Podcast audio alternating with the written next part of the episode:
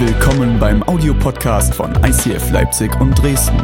Wenn du Fragen hast oder diesen Podcast finanziell unterstützen möchtest, dann schreib uns an info at icf-leipzig.de.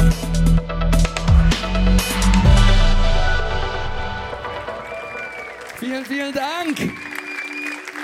Es ist so schön hier zu sein. Hey, lass uns gerade noch stehen bleiben, lass uns gerade noch beten für die Predigt. Herr, ich danke dir für den Tag, ich danke dir dafür, dass wir heute von dir lernen dürfen. Herr, ich bitte dich, dass du heute Menschen anrührst, dass du uns benutzt, dass du mich benutzt. Es geht nicht um uns, es geht nicht um mich, sondern es geht um dich heute Abend, Herr. Ich danke dir dafür, dass wir heute Morgen in Dresden einen vollen Gottesdienst mit 180 Leuten, 10 Bekehrungen erleben dürfen, Herr. Herr, und wir erwarten Großes heute Abend und wir beten zusammen im Namen Jesu. Amen. Amen. Ach, es ist schön hier zu sein. Oh, danke. Vielen Dank, Band. Wir machen das einfach. Ihr habt nachher noch so viel zu tun. Schleicht euch runter. Gebt denen einen Applaus. Ich glaube, die klangen großartig heute Abend. Hey, es ist eine Freude, heute Abend hier zu sein. Wer von euch war da, als ich das letzte Mal gepredigt habe? Oh, und ihr seid wiedergekommen. Gott segne euch. I love it. Wer von euch ist das erste oder das zweite Mal generell heute Abend hier? Super, ich bin das zweite Mal zum Predigen hier. Schön, dass du da bist. Hey, du bist herzlich willkommen hier. Und ähm, ich habe das bei der letzten Predigt gesagt. Hey, du bist hier willkommen, auch wenn du nicht an das glaubst, woran wir glauben, woran ich glaube. Du darfst einfach, du bist willkommen, weil du da bist. Ähm, du darfst einfach vorbeikommen. Du darfst natürlich erst wieder gehen, wenn du all deine Sünden bekannt hast, wenn du all dein Ge Nein, das war ein Spaß. War ein Spaß, tut mir leid. Hey, ähm, C3 Leipzig läuft gut. Ich danke euch für eure Gebete, für eure Unterstützung. Wir hatten eine großartige Osterfete. Wir haben Ostersamstag eine Resurrection Worship Praise Party gemacht. In eurem alten Knicklicht, ich will euch sagen, die Decke sitzt nicht mehr, okay? Die Nachbarn wissen, welcher Name dort angebetet wird. Hey, es waren, ich weiß nicht, 60, 70 Leute da. Wir haben einige Bekehrungen erlebt. Hey, es läuft. Und ich danke euch für euer Gebet, für euer Vorangehen, für das, was ihr in dieser Stadt an, an Segen gebracht habt, wo wir einfach jetzt locker mitfließen können. Und wir wissen es sehr zu schätzen. Danke an Deborah, danke an René, der nicht da ist, für euer Gebet, für eure Leidenschaft und Leiterschaft in diese Stadt. Weil wir glauben, dass Leipzig fallen wird und wir glauben, dass was Großartiges passieren wird hier in Leipzig und in Sachsen. Amen. Ey, ähm, was ganz anderes, ihr könnt uns unterstützen. Wir machen, wir machen das ganz einfach mit unterstützen. Wenn ihr Bock habt, uns zu unterstützen, äh, C3 Leipzig, ähm, wir haben eine Church, C3 Hanau, die partnert mit uns. Die hat sich jetzt entschieden, ist ein Riesensegen für uns und monatlich zu unterstützen. Und die haben einen neuen Instagram-Account gemacht. Und jetzt haben wir eine Challenge angefangen. Für jeden äh, Follower, den die bekommen in den nächsten Tagen, bekommen wir zwei Euro. Und unser Ziel ist es, die Schatzkammern Hanaus leer zu räumen. Amen. Hey, wenn ihr uns unterstützen wollt, ihr könnt einfach auf Instagram geben, ey, ey, C3 Church Hanau folgen und ihr segnet uns damit. Wenn nicht, ist das überhaupt nicht schlimm. Wir segnen, ich hoffe trotzdem, dass ich euch heute mit dieser Predigt segnen werde. Ey, Clemens, vielen, vielen Dank. Give it up for him. Danke für deinen Einsatz. Hey. Ich habe heute eine Predigtstelle mitgebracht, die ist nicht so einfach, okay? Die ist nicht so einfach. Es geht um das Tal des Todes, wir werden die gleich lesen. Und deswegen brauche ich eure Hilfe ein bisschen, okay? Das ist so eine Predigtstelle, wo man schnell irgendwann entsetzt guckt und sich wundert, was will der eigentlich von mir? Ich möchte euch bitten, heute bis zum Ende der Predigt zuzuhören, weil irgendwann gibt es hoffentlich Sinn. Ich möchte euch einladen, heute mitzumachen, okay? Das ist eine schwierige Stelle, ich brauche eure Hilfe. Brüllt Amen, schmeißt eure Bibeln, wenn ihr was gut findet. Ich weiß nicht, springt auf den Stuhl, wie ihr das halt so macht. Werft die Krücken hoch.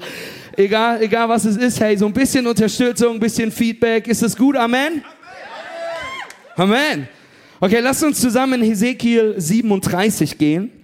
Wir lesen die Verse von 1 bis 10 und ich versuche das so tief wie möglich zu machen, damit ihr aussagen könnt, der Mann hat eine sexy, tiefe Stimme wie Brian Houston.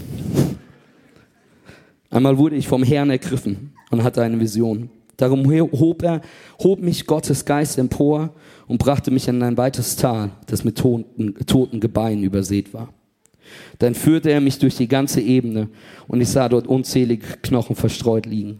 Sie waren völlig vertrocknet. Gott fragte mich, du Mensch, können diese Gebeine je wieder lebendig werden? Ich antwortete, Herr mein Gott, das weißt du alleine. Da sagte er zu mir, sprich zu diesen dürren Knochen und fordere sie auf, hört, was der Herr euch sagt. Ich bringe Geist in euch zurück und mache euch wieder lebendig. Ja, das verspreche ich Gott der Herr. Ich lasse Sehnen und Fleisch um euch wachsen und überziehe euch mit Haut. Meinen Atem hauche ich euch ein, damit ihr wieder lebendig werdet. Daran sollt ihr erkennen, dass ich der Herr bin. Ich tat, was Gott mir befohlen hatte.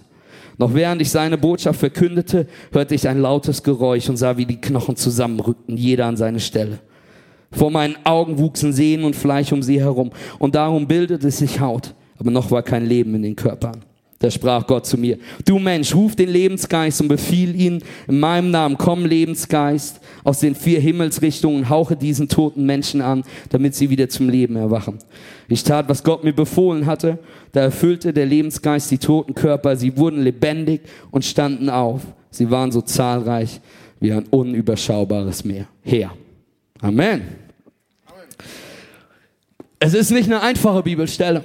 Aber es ist eine sehr visuelle Bibelstelle. Wenn du Hesekiel liest, Hesekiel ist, ist ein Prophet, den Gott immer an verschiedene Orte bringt. Er führt ihn immer an verschiedene Orte, gibt ihm verschiedene Visionen, um ihm zu zeigen, wer er ist, um zu zeigen, was er tut.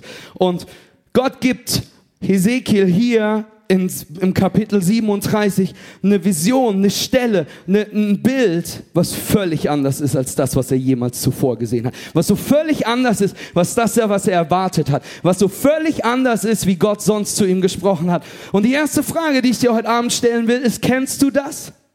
Dass es auf einmal Momente in deinem Leben gibt, wo dein Leben, wo dein Alltag, deine Beziehung, deine Ehe, dein Job völlig anders aussieht, wie das, was du willst völlig anders aussieht, wie das, was du gewohnt bist. Dass du einen Traum und eine Vision für dein Leben hast, aber dein Leben sieht komplett anders aus.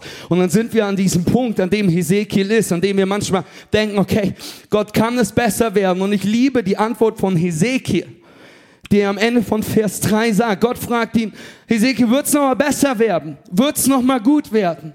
Und Hesekiel sagt die ehrlichste Antwort, die wir manchmal sagen können. Er sagt, Herr mein Gott, das weißt du ganz alleine. Das weißt du ganz alleine, denn unsere Umstände, unsere Situation in unserem Leben, sind beeinflussend, beeinflussend.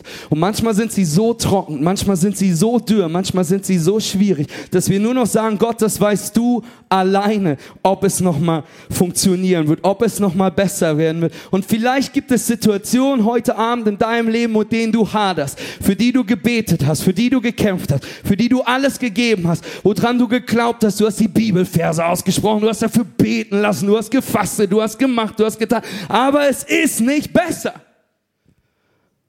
Herr mein Gott, das weißt du alleine, ob es nochmal jemals besser wird. Herr mein Gott, das weißt du alleine, ob ich diese Krankheit überstehen werde. Herr mein Gott, das weißt du alleine, ob diese Sache mich zerdrücken wird, ich daran zerbrechen werde oder nicht. Herr mein Gott, das weißt du alleine. Und Gott hat Hesekiel gefragt, ihr merkt schon, wir gehen heute tief rein, okay? Das wird heute keine Kuschelbrich, wir sind noch im Tal des Todes, okay? Get ready for it.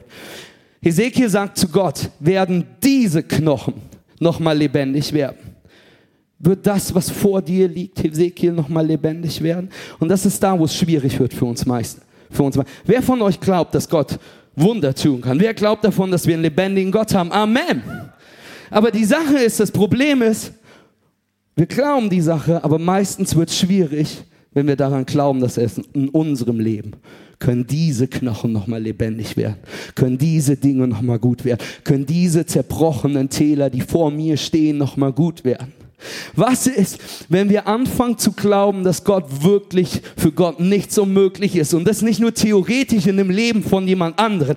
Was ist, wenn wir wirklich anfangen, morgen unseren Tag damit zu starten, dass Gott, der Himmel und Erde geschaffen hat, der seinen Sohn gegeben hat, damit du frei sein kannst, wirklich mehr mit dir vorhat, wirklich was in dich gelegt hat, der dich so sehr liebt, dass er sagt, ich will mehr mit dir tun. Was ist, wenn wir anfangen zu glauben, glauben, dass Gott wirklich Wunder mit mir und durch mich erleben will. Amen. Was würde sich in deinem Leben verändern, wenn du anfängst zu glauben, dass Gott was in deinen Knochen bewegen will? Was in deinem Leben ändern will? Dass er was mit dir vorhat. Und dann sehen wir in Vers 4 und 5, gehen das heute so ein bisschen runter, sind auch gleich schon fertig. Äh, Ganz easy. Das hier ist nur die kurze Andacht vor der eigentlichen Predigt. Ja? Don't get too comfortable, okay? Uh, in Vers 4 und 5 gibt Gott Hesekiel einen Auftrag. Er sagt Hesekiel, ich möchte, dass du zu den Knochen sprichst, ich möchte, dass du dies und jenes tust. Und ganz ehrlich, ich habe Hesekiel das Buch durchgeschrieben und irgendwann sind Hesekiel und ich, wir sind so Kumpels geworden, okay? Ich, wir haben Spitznamen füreinander und so. Und du liest diese Stelle auf einmal und auf einmal denkst du, Alter Hesekiel, du musst dir doch so doof vorkommen. Du stehst in einem Tal. Ich stelle mir das relativ eng vor. Ich stelle mir das sehr dunkel vor. Ich stelle nicht, dass es so ein schöner sonniger Tag wie heute ist. Ich stelle mir das eher vor, dunkle Nacht, bewölkt, fieser Wind, paar Regentropfen, diese Geräusche, die man nicht hören will. Und auf einmal realisierst du, du stehst auf Knochen, auf nichts anderes wie tote Gebeine. Und auf einmal raffst du, okay, das sind menschliche Knochen. Also Schädel, es ist dieses. Und auf einmal fragt dich Gott, yo, Hesekiel, meinst du, es wird nochmal? well, ich bin mir da nicht so sicher. Gott, ich weiß es nicht. Weil Gott, wenn ich meinen Scherbenhaufen betrachte, in dem ich stehe, wenn ich mein Leben anschaue, wenn ich das sehe, die kaputten Bereiche, wenn ich ganz ehrlich bin und, und versuche, mein Tal nicht mehr hinter mir zu verstecken, sondern wenn ich ehrlich zu dir bin, weil du mich wirklich kennst, weil du die Zerbrochenheit in mir siehst, auch wenn ich, auch wenn ich versuche, rounded zu sein, wenn du die Zweifel in mir siehst, Herr, ich weiß nicht, ob es nochmal besser wird.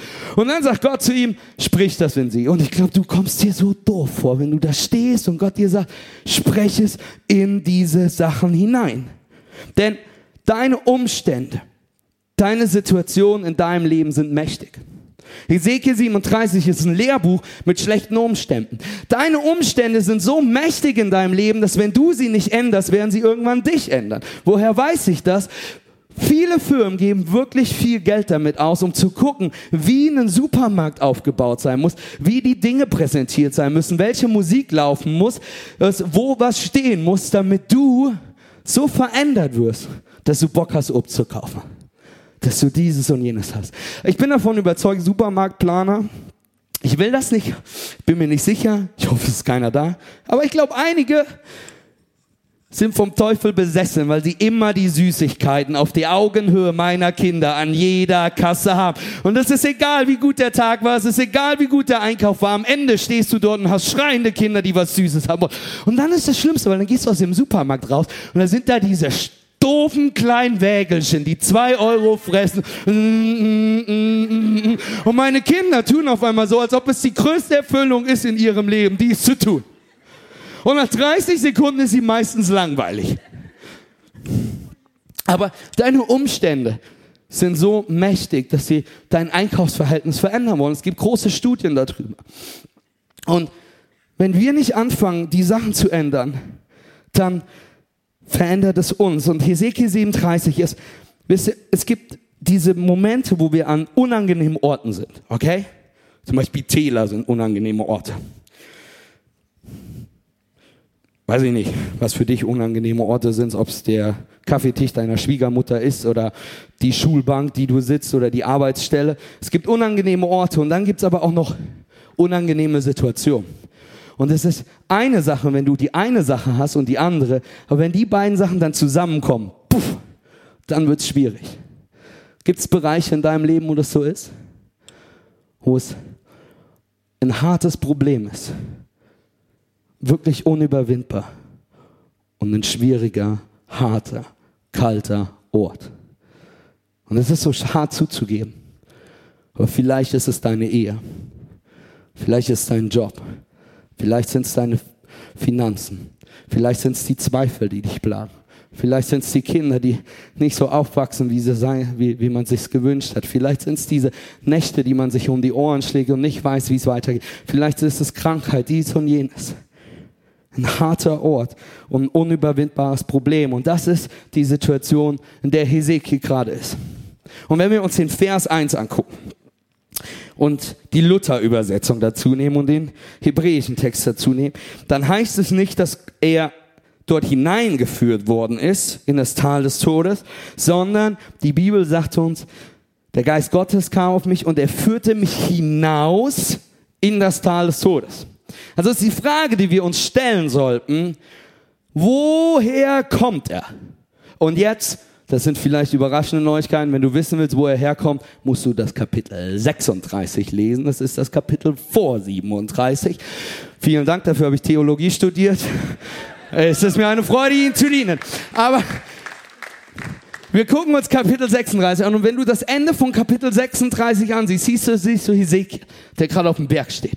Und Hesekiel steht auf diesem Berg und Gott zeigt ihm eine Ebene, eine tolle Ebene, alles blüht, super Wetter, Bombenkiste da. Und Gott sagt ihm zu ihm, hey, Hesekiel, das ist das, das ist der Garten Eden. Das hier ist das Paradies. Das ist, wie es eigentlich hätte sein sollen. Das ist der Ort, an dem es keinen Schmerz gibt, an dem es kein Leid gibt, an dem es keinen Krieg gibt, an dem es keine schreiende kleinen Kinder gibt, die dich nachts becken. Das ist der perfekte Ort, an dem es keine Schokolade an den Kassen bei den Supermärkten gibt. Es ist das Paradies. Gott führte Hesekiel von dem Paradies hinaus zum Friedhof. Vom Paradies von der Vorstellung voller Potenzial, so wie das Leben sein sollte, so wie dein Leben sein sollte, wie deine Beziehung, deine Kinder, füll es wie du willst. Diese Vorstellung mit Potenzial, wie es sein sollte, kommst du auf einmal hinaus in die nackte Realität, wie es eigentlich ist. Vielleicht ist es für dich Sonntagabend Church, montags morgens Arbeit. Vielleicht ist es für dich, ich glaube an das, ich bin ermutigt. Ich traue mich was. In die Stimmen, die dir früher immer gesagt worden sind, dass du nichts wert bist, dass es nicht gut ist. Vom Paradies zum Friedhof. Und die Sache ist die, ich habe in Australien gelebt. Ich erzählte davon. Und ich habe als äh, Pflegeperson da gearbeitet, im Altenheim als Altenpflegehelfer. Ja, ich bin eigentlich ausgebildeter Krankenpfleger. Aber warum? Because I can. Und im Englischen gibt es ein Sprichwort, gerade wenn du im Schichtdienst arbeitest und man sagt, the graveyard shift, der Friedhofdienst. The graveyard shift sind so die Silvester-Nachtdienste arbeiten. Oder es sind mit schwierigen Kollegen arbeiten. Aber die Sache ist die, von Zeit zu Zeit musstest du the graveyard shift arbeiten. Denn ich würde so gern hier stehen und dir sagen und dir versprechen können und sagen, hey, ICF Leipzig, wisst ihr was? Egal was du in deinem Leben machst, wenn du Gott hast und Jesus hast, wird alles nur noch Sonnenschein, es wird alles super werden, nur noch Schmetterlinge, es würden nie schwierige Sachen kommen. But I can't. Ich kann's nicht, weil es nicht stimmt. Es werden die Teiler kommen. Es werden die Friedhöfe kommen. Es werden die schwierige Situationen kommen. Von Zeit zu Zeit musst du diese diese, diese Shifts arbeiten. Aber die Sache ist die, was Ezekiel 37 uns versucht beizubringen, ist nicht, wie wir in die Graveyard Shift auf dem Friedhof kommen, sondern was uns Ezekiel 37 beibringen will, ist, wie wir es wieder lebendig bekommen. How we bring it back to life wie wir die toten Sachen, wie wir die schwierigen Dinge zurück zum Leben bekommen. Denn das, was Ezekiel tut, er nimmt Kapitel 36, er nimmt das Gute, er nimmt das, was Gott ihm gezeigt hat, während er in den guten Situationen war und spricht es hinein in seinen Friedhof, spricht es hinein in seine schlechten Situationen, spricht es hinein in seine Kämpfe. Amen. Come on, help me preach this. Die Sache ist die, du bist vielleicht, hey, es ist gerade Frühling, es ist schön, es ist gut, Ostern gewesen, Menschen bekehren sich und es macht Spaß. Aber du wirst wieder auf dem Friedhof kommen. Setzt du das ein, was Gott dir im Licht gezeigt hat, was Gott dir im Paradies gezeigt hat und sprichst es auf deinem Friedhof mit dem Glauben, mit dem Vertrauen, dass Gott was vorhat? Wisst ihr, was die meisten von uns tun, was ich tun würde, was Hesekiel zum Glück nicht tut? Wir würden die Situation beschreiben. Oh, ich bin so gut in Sachen beschreiben. Ich bin heute mit dem Steve, der hat mich heute nach Dresden zurückgefahren. Ich war im Urlaub letzte Woche gewesen, wir waren in so einem kleinen Park gewesen und mein Sohn und ich sind eine wirklich geile Rutsche gerutscht. Ne? Die war so, und dann ging die so wirklich fast 90 Grad runter. Wir hatten so einen Fließsack und wir sind die dreimal gefahren und ich habe wirklich gedacht, jedes Mal, dass ich mir in die Hose machen werde. Es war wirklich wild. Die Sache ist, das ist die ganze Story. Für Steve habe ich es geschafft, die auszubauen, so dass wir von Leipzig bis nach Dresden über fast nichts anderes gesprochen haben wie über Rutschen. Und ich habe ihm alles erzählt, jede Schweißperle auf meine Stirn, das Gefühl, das alles.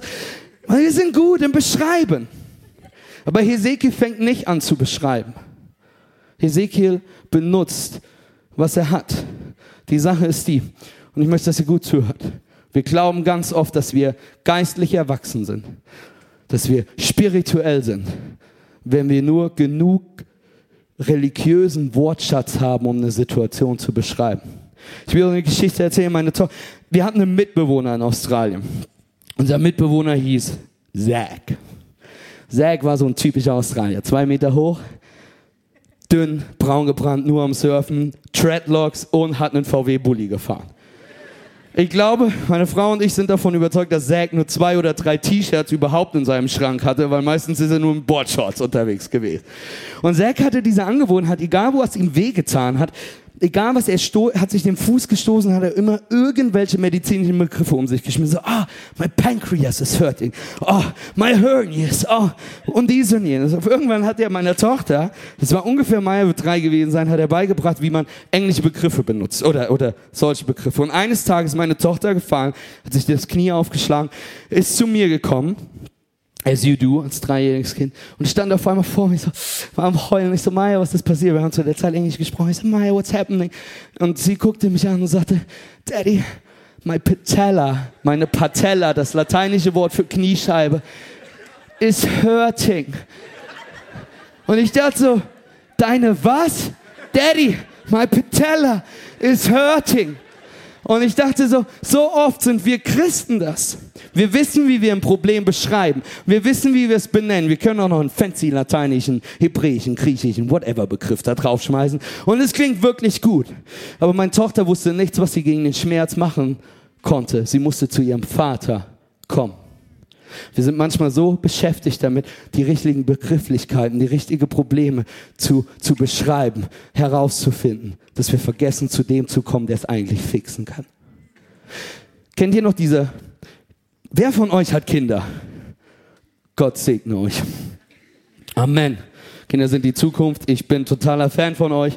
Ich finde das super. Ähm, wenn ihr zwei zu viel mitbringt, könnt ihr die übermorgen bei mir zu Hause abladen. Die äh, hören auf Maya und Matteo, Cornflakes und Nudeln. You make it mit dem. nein, nein, das war ein Witz. Das war ein Witz. Aber ähm, kennt ihr diese Brummkreisel, diese metallenen Kreisel, auf die du drauf drückst und wenn die schnell genug sind, fangen die an zu surren?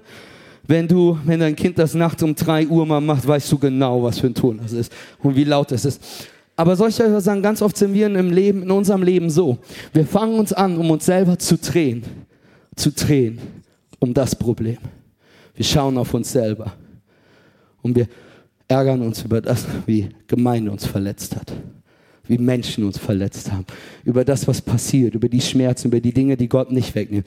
Und wir fangen uns immer mehr an zu drehen und zu drehen und zu drehen.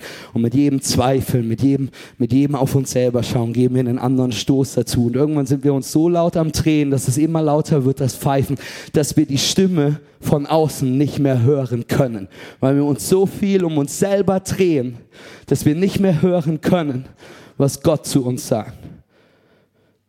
Hör auf, dich um dich selber zu drehen. Ich habe die Tage mit einem Menschen gesprochen, der mir sehr, sehr nah ist. Und der, der, der Gott nicht kennt. Und das so gesehen, was passiert, wenn wir uns nur noch um uns selber drehen. Und wir auf einmal denken, die ganze Welt ist ungerecht. Keiner hilft mir. Es geht nur um die anderen. Is that right? Oder geht es nur um dich, weil du den Blick für alles andere verloren hast, weil du dich so viel um dich selber drehst? Wirst du auf dem Friedhof das einsetzen, das benutzen, was Gott dir im Garten Eden gezeigt hat. Das hinaussprechen. Und ich meine damit nicht die Dunkelheit in der Gemeinde zurückdrücken. Da sind wir viele. Let's do it. Ich meine in deiner persönlichen Zweifel, in deiner persönlichen Holle, in deinem persönlichen Problem wirst du das anwenden, was Gott sagt, wer du bist. Oder wirst du lieber deine Zeit damit verschwenden, die Dinge zu beschreiben? Die Dinge zu beschreiben und nicht vorankommen. Ich weiß gar nicht, wo ich bin. Let's go with it! Ähm, Okay, ich weiß, was wir machen. Wir machen das hier. Die Sache ist die, wir haben letztes Mal, ah, wer hat's genossen? Die Jesus-Liste. Amen. Amen. Oh, jetzt lasst ihr mich ganz schön hängen, okay? Die Jesus-Liste. Amen. Dankeschön. Ich glaube, du brauchst zwei Sachen in deinem Leben, die du wissen musst. Ich glaube, die erste Sache ist, du musst wissen, wer Gott ist, wer Jesus ist. Die zweite Sache, die ich glaube, die du wissen musst, ist, wer du bist. Okay? Und ich möchte jetzt sagen, wer du bist. Ich habe keine Band auf der Bühne. Niemanden. Lasst mich nicht hängen, okay? Weil ich will, dass du weißt, wer du bist. Was Gott über dich sagt. Das ist keine Liste, die ich mir ausgedacht. Die Bibel sagt, dass du das Salz der Erde bist du das Licht dieser Welt bist, dass du ein Kind Gottes bist, dass du Teil des wahren Weinstocks bist und durch dich fließt der Leib Christi. Du bist Freund von Christus, du bist erwählt und beauftragt, seine Frucht zu tragen. Du bist Sklave der Gerechtigkeit, Sklave Gottes, Kind Gottes, er ist ein geistlicher Vater, Miterbe Christus, sein Erbe teilst du. Du bist Tempel, Wohnstätte Gottes. Du bist vereint mit dem Herrn, du bist Kleid im Leib Christi. Du bist eine neue Schöpfung, du bist versöhnt. Du bist ein Kind Gottes. Du bist ein Erbe. Du bist heilig. Du bist das Werk von neuem in Christus geboren, um seine Werke zu tun. Du bist Bürger des Himmels. Heute, schon jetzt. Du bist ein Gefangener in Christi. Du bist gerecht und heilig. Du bist ein Bürger des Himmels. Du bist mit Christus in Gott verborgen. Du bist Ausdruck des Lebens Christi. Du bist erwählt von Gott. Du bist ein Kind des Lichts. Du bist heiliger Teilhaber. Du bist Teilhaber an Christus. Du bist Gottes lebendiger Stein. Du bist Mitglied einer auserwählten Volkes. Du bist ein Gast und ein Fremder in dieser Welt. Du bist der Feind des Teufels. Du bist ein Kind Gottes und wirst Jesus gleich sein. Du bist aus Gott geboren und der böse Teufel kann dir nichts an. Du bist nicht der der große Ich bin, aber du bist der, der Gott sagt, der du bist. Amen. Come on, Church. Das ist, was Gott über dich sagt. Wenn du das nächste Mal vom Paradies im Friedhof kommst, das nächste Mal schwierig wird, ist das, was du benutzen kannst. Ist das, was du in deine Knochen sprechen kannst. Hesekiel fängt an zu predigen. Vers 7 und 8 sehen wir dann, wie die Sachen zusammenkommen. Und ich stelle mir das total dramatisch vor, weil ich eine blühende Fantasie habe. Ich stelle mir vor, wie Hesekiel da steht und auf einmal fliegt so ein Fußknochen an ihm vorbei und so, so eine Patella und er muss die ganze Zeit ausweichen, was nicht passiert und es rappelt überall und alles wird gruselig. Und auf einmal sieht er, wie Knochen und Sehen da drüber kommen und alles zusammenwächst und auf einmal steht es da so. Wow. Und auf einmal merkt Ezekiel, es ist noch nicht zusammengekommen. Du hast das Material, du hast die Menschen in der Church. Ist es schon zusammengekommen? Ist es zusammengerückt? Und hey, ich verstehe das. Ich habe äh, heute Morgen in Dresden auch darüber gesprochen. Es ist manchmal so schwierig, ne? Es ist manchmal so schwierig. Jede Woche steht ein Vogel hier oben und erzählt, Gott hat mehr mit dir vor. Und hey, there is vision, there's purpose, there's Grund in deinem Leben. Und du denkst wirklich, jedes Mal, wenn ich das Gefühl habe, darauf hinzuzugehen, passiert nichts in meinem Leben. Ich habe nicht das Gefühl, dass ich näher an das rankomme, was Gott mir sagt oder dass mehr und dieses passiert. Yes, I get it. Ich brauche zwei Leute. Freddy, komm mit hier oben. Brauchen noch jemand? Jawohl, there you go. Fred, du stehst da. Da, da, da, da, da, da, da. Das üben wir jetzt. Dreh einmal um. Du stehst direkt vor mir in die Richtung. Schau. Das Bild ist nicht von mir. Ich sage nicht made by Mattes, aber es ist ein großartiges Bild. Check hier. Einmal umdrehen. Pass auf, noch einen Schritt vor. Ja. Das bin ich, der ich mal war. Also, das war ich. Das ist der Moment, wo ich mich entscheide, mit Jesus mitzugehen. Das ist der Moment, wo ich sage, Gott, möchte, dass du mehr für mich hast. Das ist das, was Gott sagt, wo ich, wer ich sein kann. Und das ist eine Lücke zwischen dem, wo ich bin und dem, was Gott sagt, der ich sein kann. Und diese Lücke ist furchtbar. Wenn ich einen Schritt mache, ich zähle immer, gehst du auch einen großen Schritt. Denn das Problem ist jedes Mal eins, zwei, drei Schritt.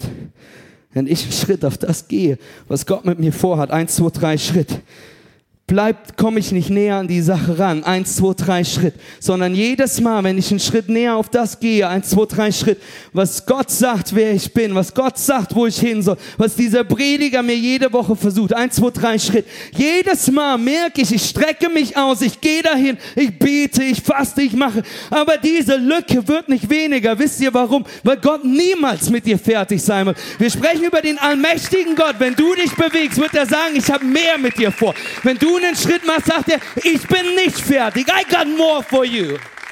Und du stehst hier und denkst, diese elende Lücke. Ich möchte dir sagen, diese Lücke ist das, was Vertrauen ist, die uns herausfordert. Aber da gibt es eine zweite Lücke.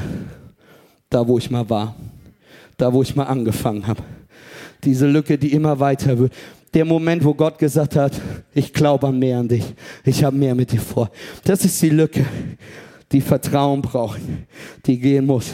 Das ist die Lücke, aus die uns Gott schon lange rausgeführt hat. Vielleicht sollten wir weniger nach vorne starren, sondern mehr nach hinten schauen und uns danken. Amen. Danke ihr beiden.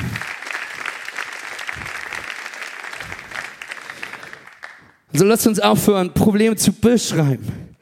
Lasst uns nach vorne schauen. Lasst uns vorangehen.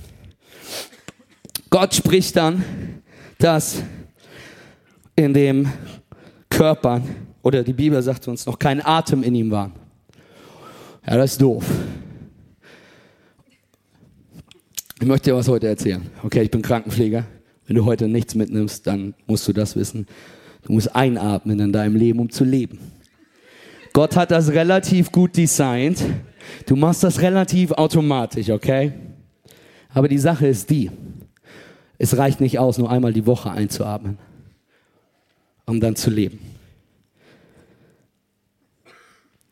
Wir sehen, wir brauchen Sauerstoff in unser Leben. Wir brauchen diese Lebensgrundlage. Wir sehen, dass im Hebräischen das Wort für Atem Gottes ist Ruach. Das ist hebräisch, nicht klingonisch. Ruach. Das bedeutet Atem Gottes. Ich bin davon überzeugt, dass das in Lautschrift mal geschrieben worden ist, wie sich das anhört. Ruach. Ruach ist der Atem Gottes, von dem dieser Teiltext der Bibel spricht. Ruach ist der gleiche Atem Gottes in Genesis 1, wenn Gott den Menschen formt und er sagt, dass er den Atem Gottes in Adam bläst. Ruach. Der Atem Gottes, Ruach, ist das gleiche Wort, was auch für Geist für Heiliger Geist benutzt wird. Wir sehen eine Verbindung zwischen Ruach, den Atem Gottes in Adam und in dieser Armee von Menschen und in uns, den Heiligen Geist heute. You need to breathe in. Du musst einatmen. Du kannst dein Leben nicht auf einem Atemzug tun. Du musst einatmen beim Leben. Ich glaube, dass eine Church wie Hitty Church ein wirklich guter Platz ist zum Atmen. Indem du, indem du die Gegenwart Gottes einatmest, indem du das Wort Gottes aufnimmst, indem du mit Menschen dich beschäftigst, die dich näher an Gott führen, indem du im Hauskreis bist, indem du dieses tust. Aber du wirst sterben, wenn du versuchst, nur einmal die Woche einzuatmen. Denn wir sind nicht dafür geschaffen, nur einmal zu, zu haben. Und die Sache ist, das ist, was eine Stadt wie Leipzig braucht. Das ist, was eine Stadt wie Dresden braucht. Das ist, eine Stadt, was der Sachsen und der Osten Deutschland braucht. Den Atem Gottes in der Stadt. Den Ruach Gottes, der Todes lebendig macht, der dich erfüllt mit seinem Geist. Denn so schnell können wir so gut von außen aussehen, aber es ist kein Leben in uns. Geh sicher, dass du den Atem Gottes in deinem Leben hast. Und weißt du, ich glaube, der Teufel weiß das. Also was der Teufel versucht, ist wie mich außer Atem zu halten. Dem du von Konflikt zu Konflikt rennst. Kennst du diese Zeiten in deinem Leben, wo du von der einen Sache zur nächsten rennst? Wo du den Streit hier mit der Person hast, wo die Schwierigkeit hier ist, wo die Arbeitsstelle nicht funktioniert und du rennst von einer Sache zur nächsten Sache, zum nächsten Konflikt, zum nächsten Streit, zur nächsten Sache, zum nächsten Kampf, zu den nächsten Zweifeln, zu den nächsten finanziellen Unruhen, zu den nächsten Problematiken, zu dem nächsten Kampf mit deiner Frau, zu den nächsten schlaflosen Nächten. Gott versucht, der Teufel versucht nicht, deine Beziehung zu Jesus kaputt zu machen. Er versucht, dich außer Atem werden zu lassen. Denn das, was passiert, wenn du rennst und rennst und nicht genug Sauerstoff bekommst, du hyperventilierst. Und wenn du hyperventilierst, stirbst du. Und ich habe eine Hantel hinter der Bühne. Kann mir die gerade mal jemand holen? Go for it, Freddy. Oder da, there we go. Bleib einfach, bleib einfach mit mir hier vorne gerade mal stehen. Stell, leg die hin und bleib einfach neben mir stehen. Man muss jetzt dazu sagen, in Dresden haben wir ungefähr das Fünffache von Gewichten. Nimm die Hantel mal in die Hand. Die ist nicht so schwer. Und heb die schon mal hier so hin. Halt die da. Mein Nachbar in Australien hatte so, so eine kleine Muckibude gehabt, ne? hier so mit Hanteln und dies und jenes. Und äh, das dauert nur eine Viertelstunde. Äh, und ähm, er, hatte, er hatte so eine Muckibude da. Und die war direkt am Küchenfenster gewesen. Und eines Tages wollte ich meiner Frau imponieren. Hab gesagt, leg ein paar Gewichte drauf. Habe mich vor dem Küchenfenster positioniert. Ich bin so dankbar, dass meine Frau nicht geschaut hat. Und ich habe diese Hantel hochgerissen bis ungefähr hierhin. Und ich wollte die eigentlich bis ganz nach oben bekommen. Aber ich habe die nicht hochbekommen. Und dann steht dieser sehr trainierte Mann neben mir und sagt, Mathis, du musst einatmen. Mein erster Gedanke war wirklich, dafür bist du Personal Trainer. Um mir das zu sagen.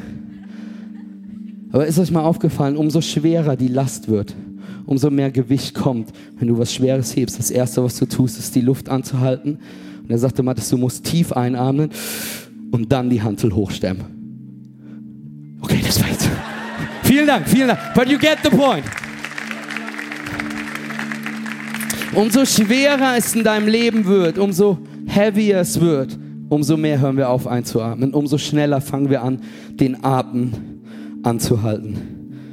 Und es wird nicht nur einmal die Woche reichen, zu atmen. Ich möchte dich einladen, gerade herausfordern. Ich möchte, dass du mit mir einatmest, aber nicht ausatmest. Einmal einatmen. Halten. Einatmen. Halten. Einatmen. Halten. Einatmen. Viele Menschen sterben, weil sie nicht einatmen. Viele Menschen sterben, weil sie nicht ausatmen. Genauso ist es in unserem geistlichen Leben. Wir müssen einatmen, wir müssen die Güte Gottes in unserem Leben einatmen. Wir müssen durch Gemeinde, durch Lobpreis, durch sein Wort äh, einatmen, was er für uns hat. Aber wir müssen ausatmen in unserem Leben. Dass wenn du was Gutes von Gott bekommst, atme es nicht nur ein. Lass uns Gemeinden sein, lass uns Christen sind, die ausatmen. Lass uns die Güte Gottes, den Segen Gottes in unser Leben einatmen, damit wir es ausatmen können. Lasst uns der Ruach für Menschen sein. Lasst uns nicht die sein, die dann nachfragen, Gott segne mich, sondern lasst uns der Segen für andere sein. Lasst uns einen Unterschied machen in unseren Städten, in unseren Familien, an unserer Arbeitsstelle, indem wir ausatmen, was wir von Gott erhalten haben. Amen. Atme aus.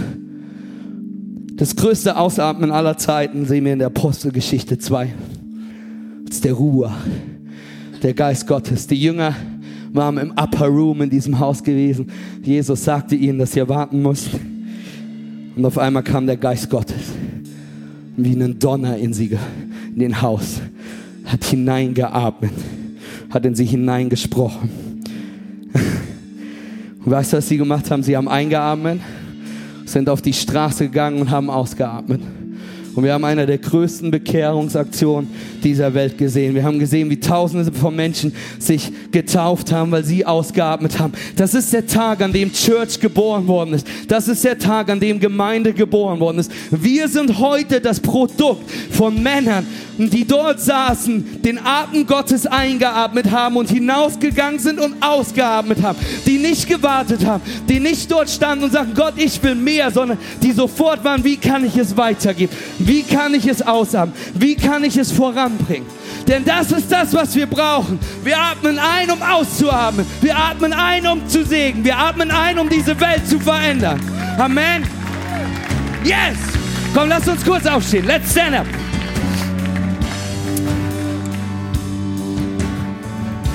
Okay, es gibt so eine Sache, ist wahrscheinlich mein liebstes Teaching, was ich jemals gebe. Okay? And I need your help with it. Ich habe letzte Woche bei uns im Gottesdienst darüber gesprochen. Ich habe vor mehreren Wochen hier über den Leib Christi gesprochen, welchen Namen Jesus hat. Amen. Dass er der Alpha und das Omega ist. Anfang und Ende, das Lamm und die verschiedenen Sachen. Die Bibel lehrt uns, dass wir der Leib Christi sind. Amen. Soweit klar.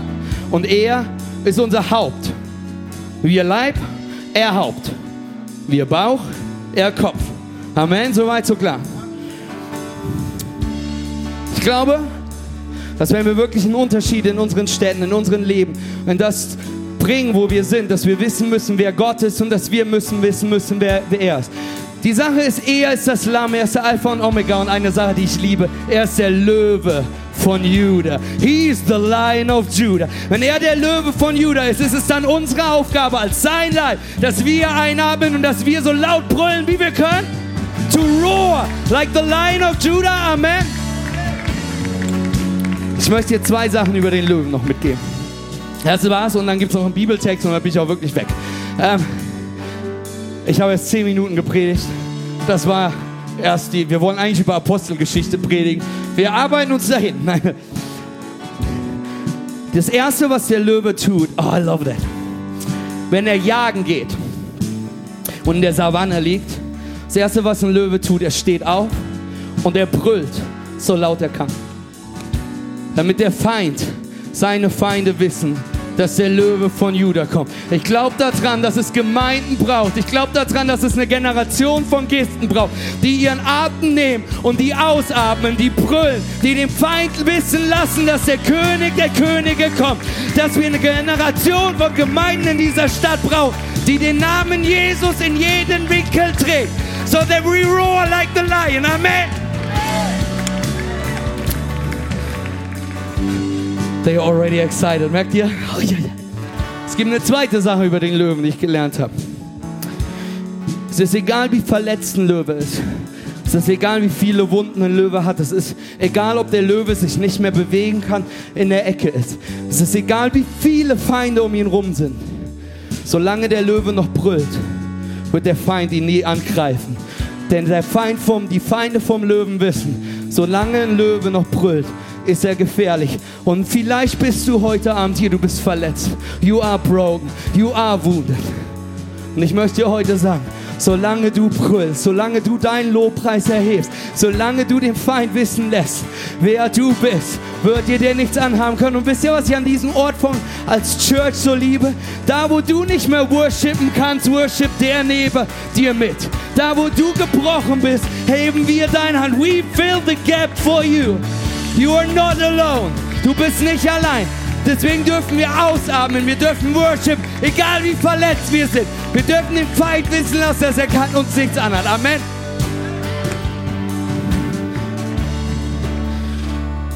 Mann, das eskaliert immer bei euch so. Jawohl. Alright, guys. Der letzte Psalm der Bibel ist der Psalm 150. Er geht um Ausatmen. Was wir jetzt tun werden, wir werden diesen Psalm andächtig lesen. Danach werden wir eine ruhige Anbetungszeit haben. Amen. Und gemeinsam ein leichtes Säuseln in diese Stadt hinaustragen. Psalm 150, lobet alle den Herrn, Halleluja. Lobt Gott in seinem Heiligtum. Lobt ihn im Himmelsgewölbe, das seine große Macht zeigt. Lobt ihn für seine gewaltigen Taten. Lobt ihn, denn seine Größe ist unermesslich. Lobt ihn mit Hörnerschall, lobt ihn mit Harfe und Zittern. Lobt ihn mit Pauken und mit Reikentanz. Lobt ihn mit Saiteninstrumente und Flötenspiel. Lobt ihn mit helltönenden Zimbeln. Lobt ihn auch mit tiefschallenden Zimbeln. Denn alles, was atmet, lobe den Herrn. Halleluja!